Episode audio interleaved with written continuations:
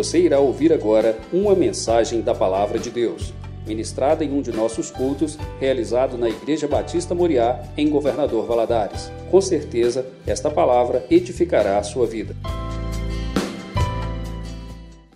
Glória a Jesus pela oportunidade que temos de estar na sua casa, para podermos louvar o Senhor e, e pedir isso: Senhor, vem reinar. Né? O, o, quando o Senhor Jesus fala assim, nos ensina a oração do Pai Nosso, e fala assim: venha a nós o teu reino. É isso aí que o Senhor está falando.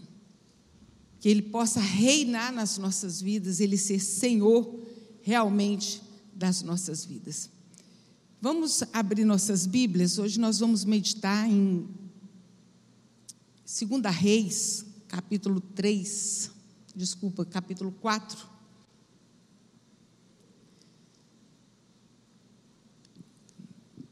É um texto muito conhecido, muito pregado.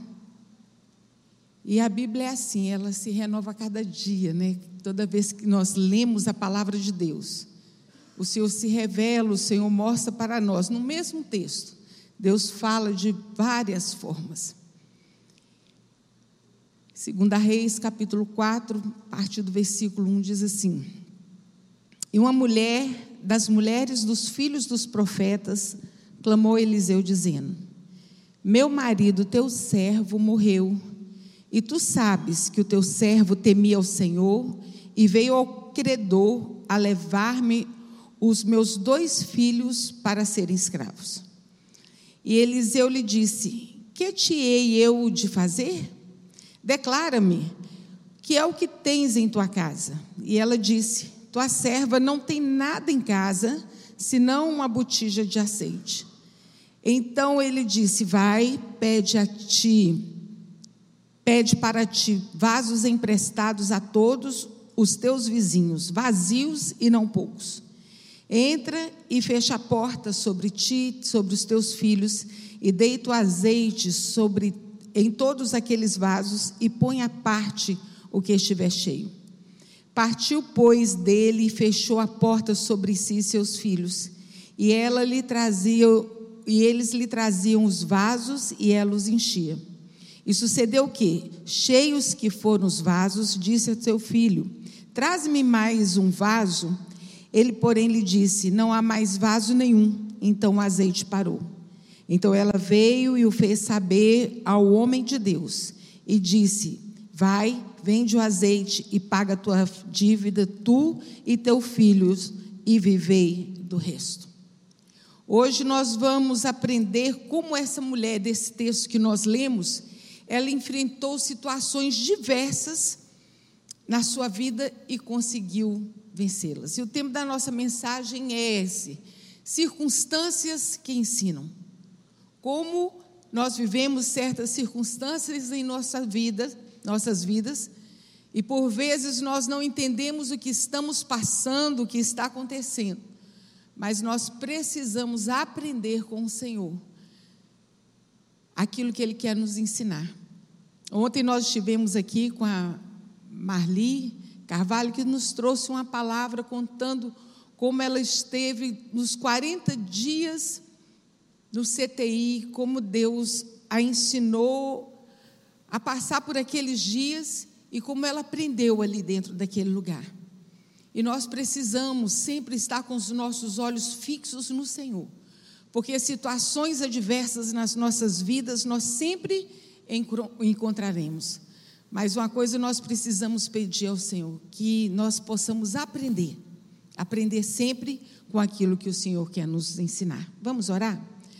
Pai, nós louvamos ao Senhor pela oportunidade que temos de estarmos aqui. Pai, nós louvamos ao Senhor pela vida que o Senhor nos tem dado. Pai, são lutas que muitas vezes temos vivido, mas o Senhor não nos tem deixado sozinho. O Senhor fez essa promessa para nós, estar conosco todos os dias das nossas vidas, até a consumação dos séculos. E que assim, Senhor, possamos aprender a viver aqui nessa terra aprendendo com as situações que vivemos, aprendendo, Senhor, com as circunstâncias que nos cercam, mas que possamos estar firmes e inabaláveis, sempre olhando para o Senhor, o Autor e Consumador da nossa fé. Fala conosco através da tua palavra, fala comigo através de mim. É o que te peço em nome de Jesus. Amém. Essa mulher, ela não era esposa de profeta. Ela era esposa de aprendiz de profeta, de discípulo de profeta. Ele estava ali na escola de profetas. Ela perdeu o seu marido. A Bíblia não nos fala de que o homem morreu, aquele moço morreu. A Bíblia só nos conta que é o seu marido morreu. Era uma situação difícil. E ela vai até o profeta e diz assim: Meu marido morreu. É o que ela informa para o profeta. E a primeira coisa que nós vimos, podemos ver aqui com essa mulher, é que ela entende, ela compreende o plano de Deus na sua vida. Ela não chega para o profeta e diz assim: por que Deus fez isso na minha vida? Por que, que Deus não ressuscitou o meu marido?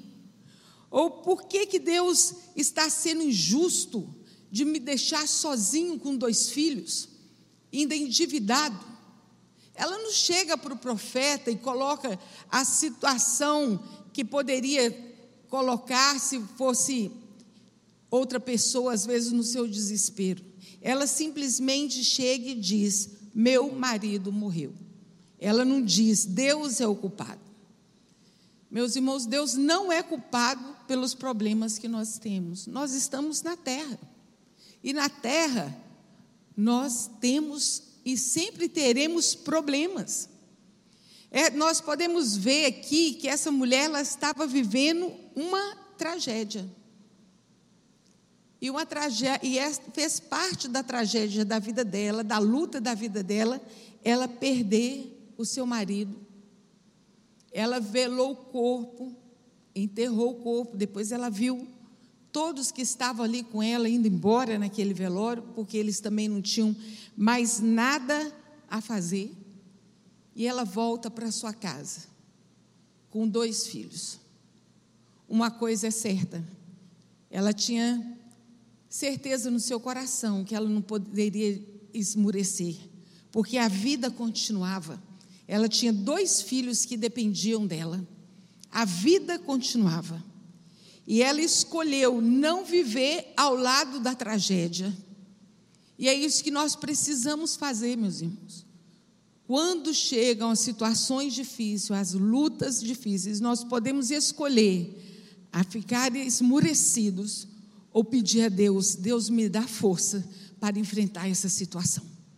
Ou nós vamos viver ao lado da tragédia, ou nós vamos nos fortalecer naquele que pode nos conduzir em triunfo, naquele que nos toma pela mão e nos sustenta.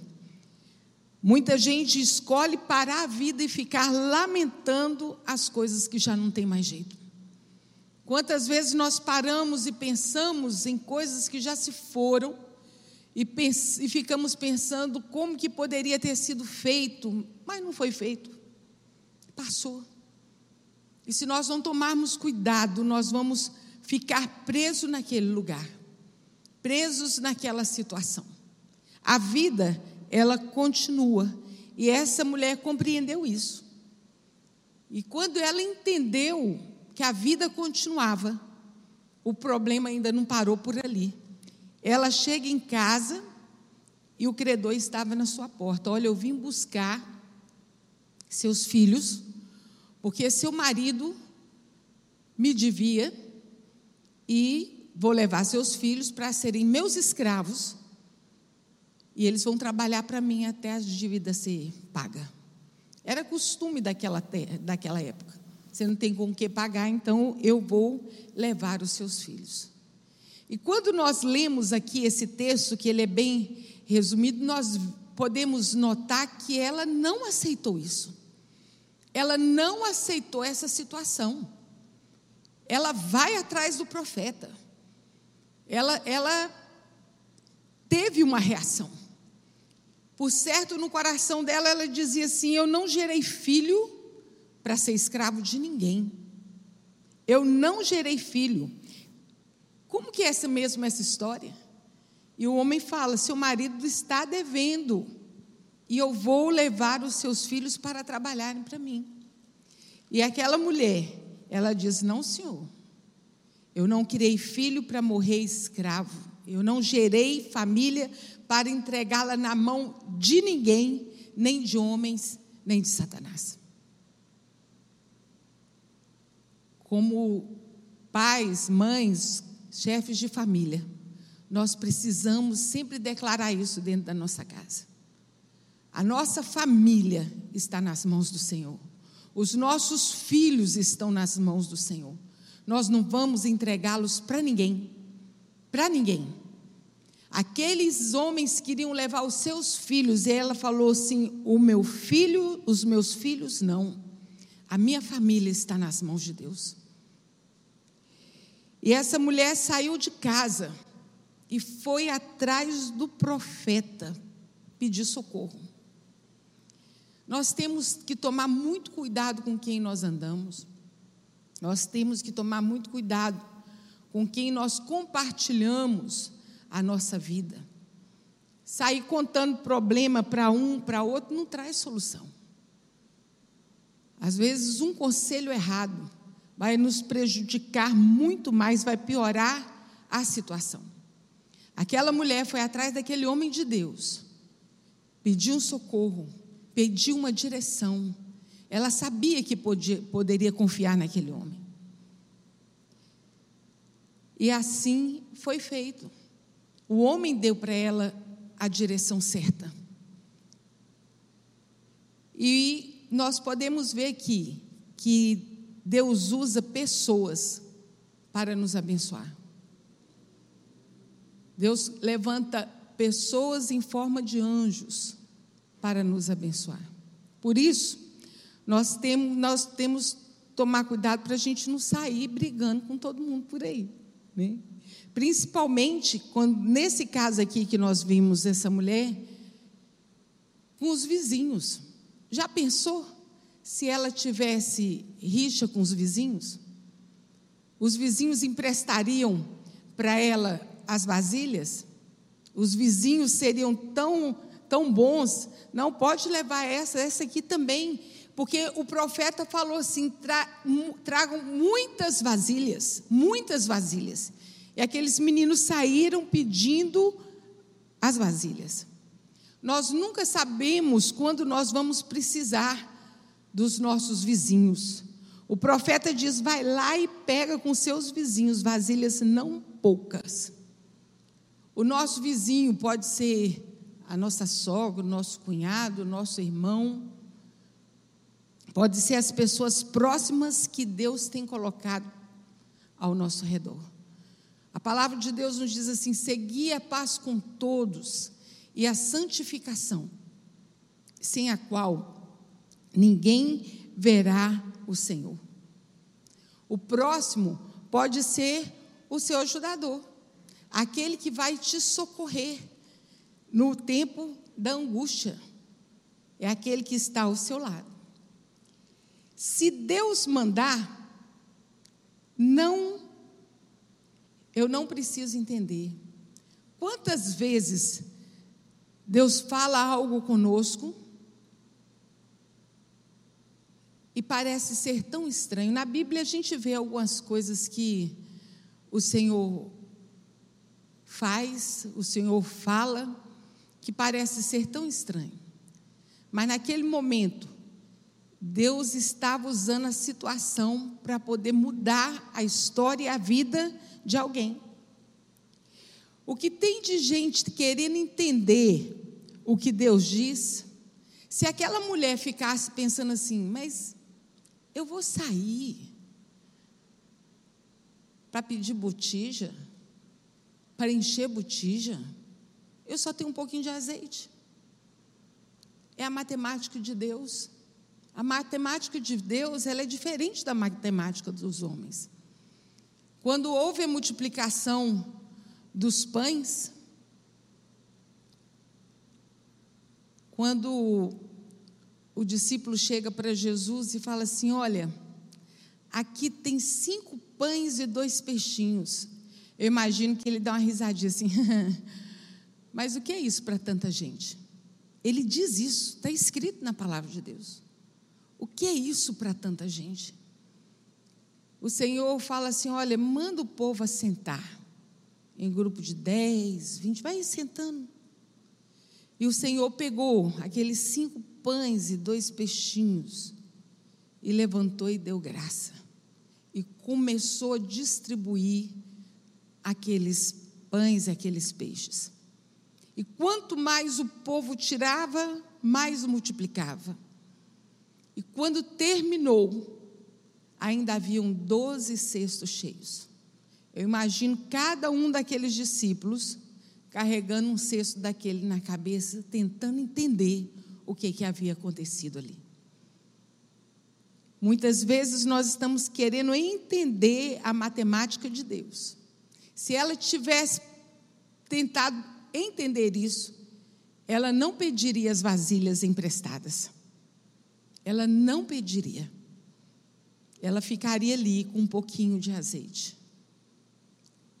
O muito sem Deus tinha um cântico que falava assim: é pouco demais, mas o pouco com ele muito se faz. Em Êxodo 4, 2, Deus pergunta para Moisés: que é isso que você tem na sua mão? Ele falou: uma vara. Para nós, muitas vezes, na nossa mão pode parecer pouco, mas para Deus, quando nós colocamos diante do, do Senhor, Ele faz infinitamente mais do que nós pedimos ou que nós imaginamos. Milagre que se explica nunca foi milagre, porque milagre é milagre. Como isso aconteceu? Não sei, um milagre. Milagre que se explica não é milagre. Eu só sei que aconteceu. Olha, eu, como diz o cego, eu sei que eu era cego e agora vejo. É isso que eu sei. Quem foi que te curou? Não sei. Quem foi que tocou em você? Não sei. A única coisa que eu sei é que eu era cego e agora eu vejo. E agora eu vejo. Ele não sabia explicar. Milagre que se explica nunca foi milagre.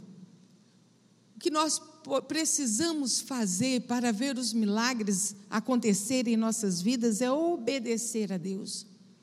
Obedecer ao Senhor e a Sua palavra. Quando Deus fala para Moisés, toca a vara na rocha, ou fala para a rocha sair água, falar para a rocha, para sair água? Como assim? Algumas coisas estranhas. Amanhã vai cair maná do céu. Como assim? E assim nós precisamos, irmãos, viver crendo no impossível. Deus pergunta para haverá algo demasiadamente difícil para mim? As situações elas chegam na nossa vida, para nós não tem solução, não tem saída. Mas quando nós nos achegamos ao Senhor, Ele transforma a situação. Não há mal na mão do Senhor que Ele não transforma em bênção. Não há situação impossível para Deus. Não há. Deus poderia, através do profeta, ter feito um milagre na vida daquela mulher. Deus poderia, poderia. O profeta poderia ter falado assim: não, nós aqui do, do, da escola de profetas, nós vamos assumir sua dívida, nós vamos pagar. Você não precisa passar por essa situação. Poderia ter feito isso. Ela não poderia, ela não precisaria passar por essa aflição, ia terminar o problema ali.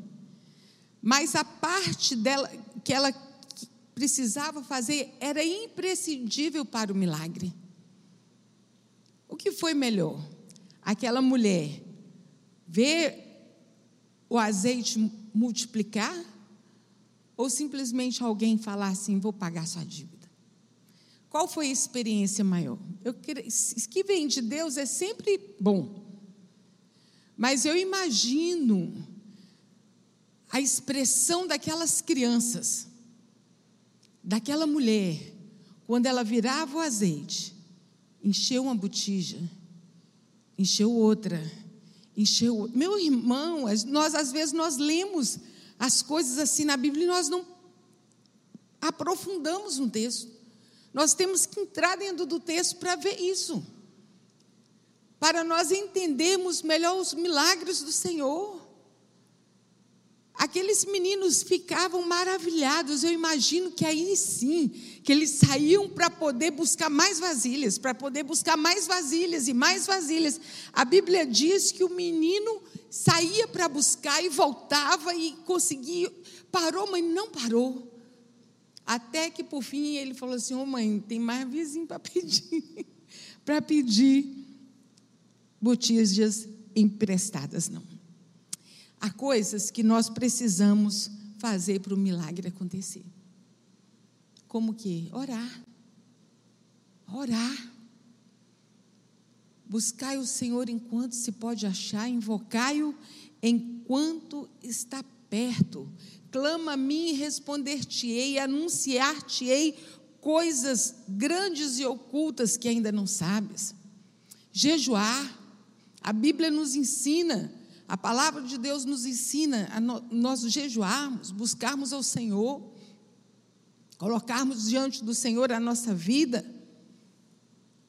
ler a palavra do Senhor, porque quando nós lemos a palavra do Senhor, a nossa fé, ela aumenta, ela é alicerçada, ela traz paz, ela traz vida, ela traz ânimo novo, ela traz esperança.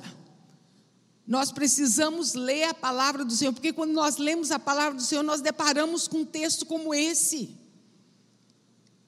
E a nossa fé, ela é alimentada, ela é, ela é aumentada. E é assim, cada vez que nós temos uma experiência com o Senhor, nós vamos querendo mais, e mais, e mais. O Deus que fez, é certo que fará. E assim nós vamos vivendo a nossa vida na experiência com o Senhor. Ser dizimista na casa de Deus. Quando a palavra de Deus nos diz lá em Malaquias 3,10, traduzei todos os dias uma casa do tesouro, para que haja mantimento na minha casa. E depois disso, fazei prova de mim, diz o Senhor dos Exércitos, eu não vos abrir a janela do céu, derramar sobre vós uma bênção tal, que dela vos advenha maior abastança. É ler a palavra, é obedecer a palavra. Deus há de fazer, mas a sua parte você tem que fazer. O profeta Disse: minha parte é orar, sua parte é buscar as vasilhas, fechar a porta e despejar o óleo. A sua parte é essa: buscar, buscar as vasilhas. Nós precisamos deixar o óleo a unção de Deus vir sobre as nossas vidas e sermos cheios do Espírito Santo. Abra o seu coração, busque ao Senhor. Busque ao Senhor. Aquele profeta disse: A minha parte é orar, a sua é buscar as vasilhas. Nós precisamos orar. Muitas vezes nós queremos que as pessoas orem por nós, mas nós precisamos orar. Como é bom nós podermos dobrar os nossos joelhos na presença do Senhor e buscar a Sua face. E sentir Deus conosco e Deus ouvindo a nossa oração e nos respondendo. Quando nós lemos o final desse texto, nós podemos ver que o milagre veio, o azeite multiplicou. E ela vai, volta ao profeta e fala assim: Olha, as vasilhas acabaram, já multiplicou. Ele, ele falou assim: Então você vai, vende o, o, o azeite, paga a dívida e vive do resto. É assim que você vai fazer.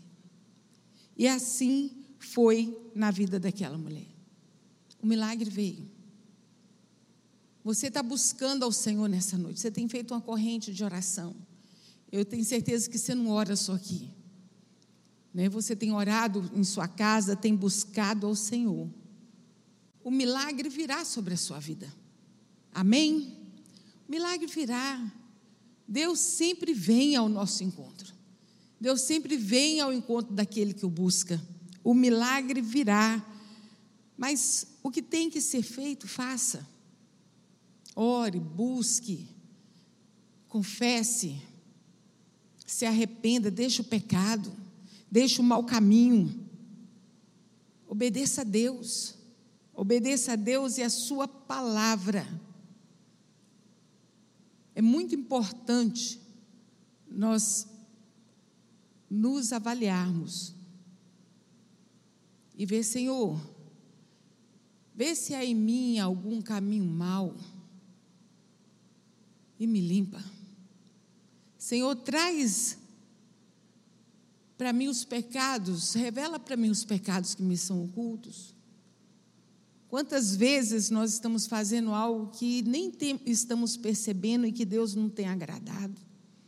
Pecados ocultos que o Espírito Santo traz à tona e que precisamos confessar e deixar e continuar a vida. E aquilo que tem pedido da bênção do Senhor chegar, aquilo que tem pedido o milagre acontecer, nós precisamos pedir ao Senhor: Senhor, revela-te a nós, revela-te a mim. E o Senhor revela. Quando nós temos sinceridade no nosso coração e deixamos Deus agir, Ele há de revelar. Então, o que nós aprendemos com essa mulher nessa noite? Compreenda o plano de Deus, compreenda que a vida continua. Não entregue a sua família nas mãos de ninguém. Saiba a quem pedir socorro, faça amigos, e se Deus mandar, não fique procurando entender, obedeça. Foi Deus que falou, foi Deus que orientou. Por mais diferente, por mais estranho que possa ser, Deus há de cumprir a sua promessa, Deus há de fazer coisas maravilhosas em nossas vidas. Amém? Vamos ficar em pé, vamos orar?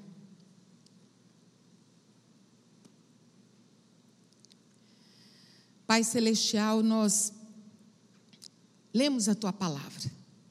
Aquela mulher estava aflita, Senhor. Que aflição no coração daquela mãe. Só de pensar que ela poderia perder os seus filhos. Só de pensar, Senhor, meu Deus, ficar longe daquelas crianças. Ela já havia perdido o seu marido, ela já havia perdido os seus filhos. E ela, ela foi em socorro, pedir socorro ao Senhor. Meu Deus, o Senhor sabe os problemas que os teus filhos que aqui estão nessa noite estão passando. O Senhor sabe, Senhor, das tribulações, das tristezas, das angústias, meu Deus, que tem cercado, meu Pai Celestial, essas vidas. Mas eles estão aqui nessa noite buscando ao Senhor, buscando o auxílio do Senhor, buscando a tua face, buscando o milagre que vem do Senhor. Meu Pai Celestial, e nessa noite, Senhor, nós clamamos ao Senhor, Deus, faz o um milagre. Meu Pai Celestial, que o Teu Espírito Santo, que convence o homem do pecado e do juízo, possa estar falando aos corações, naquilo, Senhor, que é preciso ser feito. Pai Celestial, que o Senhor possa conduzir os Teus filhos em vitória, Senhor. Aquela mulher pode contemplar os teus milagres, o Teu milagre. Aquela mulher pode contemplar o impossível na vida dela e na vida dos seus filhos. Aquela, aquela família ficou livre, Senhor, daquela dívida. Aquela família ficou livre, Senhor, daquela maldição que estava vindo sobre eles. Meu Deus, porque o Senhor enviou recursos, o Senhor enviou, meu Pai Celestial, a solução. E quantos dos teus filhos que aqui estão ou que estão nos vendo, meu Pai Celestial, estão precisando da direção, estão precisando, Senhor, meu Pai, que o Senhor mostre o que deve ser feito e o que não deve ser feito. Meu Deus, o Senhor é Deus que se revela. Revela-te aos teus filhos, Senhor. Venha ao encontro dos teus filhos e socorre. Meu Deus, e que teus filhos possam testemunhar do teu favor, da tua misericórdia, do milagre, Senhor, que o Senhor faz na vida de todo aquele que busca o Senhor com interesse de coração. Nós agradecemos ao Senhor pela tua palavra e já agradecemos já ao Senhor pelos teus milagres. É que oramos a ti em nome de Jesus. Amém. Deus abençoe os irmãos.